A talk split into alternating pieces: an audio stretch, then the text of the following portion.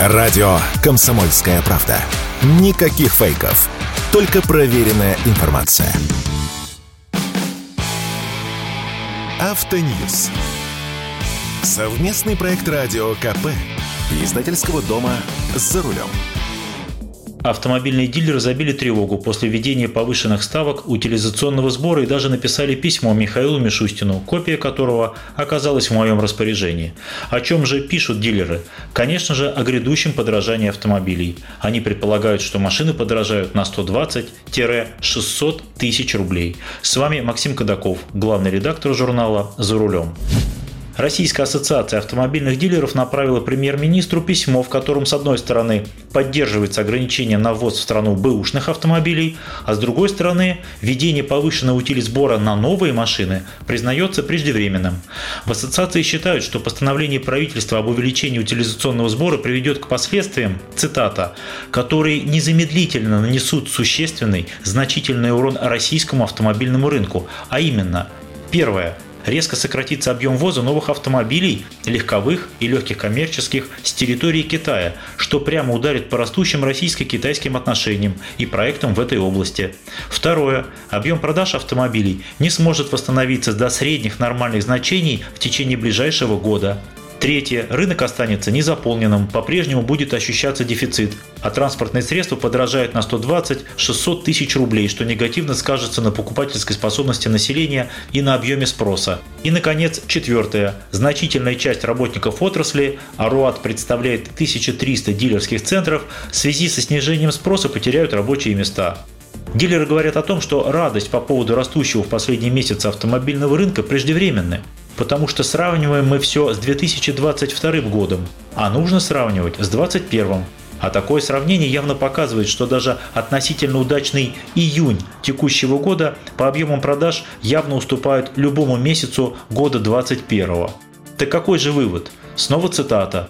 Таким образом, постановление правительства об увеличении утилизационного сбора получит обратный эффект. Будет не защита российского автобизнеса и дополнительные поступления в бюджет, а потеря доходов и объема продаж. Так что же предлагают дилеры? В письме к премьер-министру ассоциации просят отложить вступление в силу постановления об увеличении утилизационного сбора до тех пор, пока рынок не выйдет на показатели 2021 года. А это 1,6-1,7 миллиона автомобилей в год.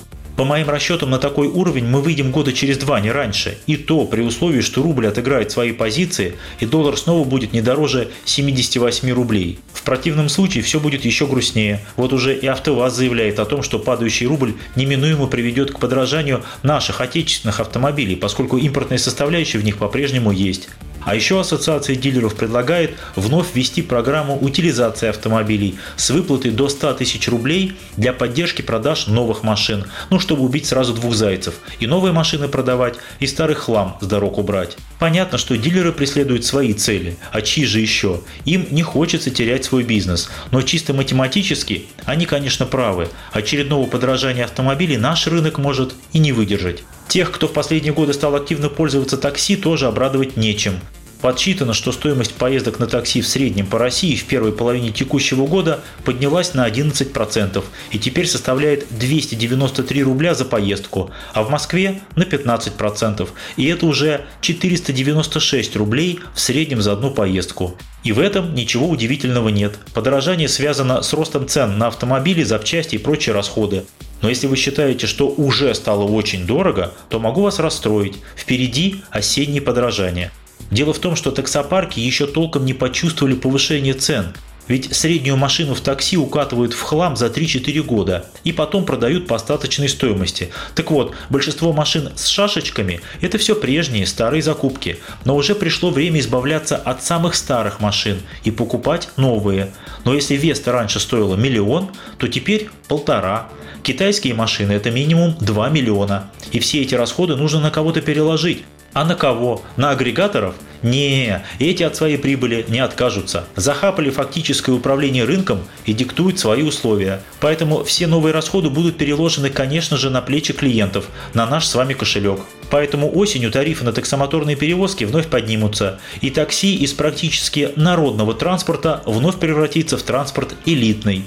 Я вот знаю пару человек, которые отказались от своего личного автомобиля В пользу такси. Парни, вы не поторопились? С вами был Максим Кадаков, главный редактор журнала «За рулем». Не унывайте. И еще поездим. Автоньюз. Совместный проект радио КП. Издательского дома «За рулем».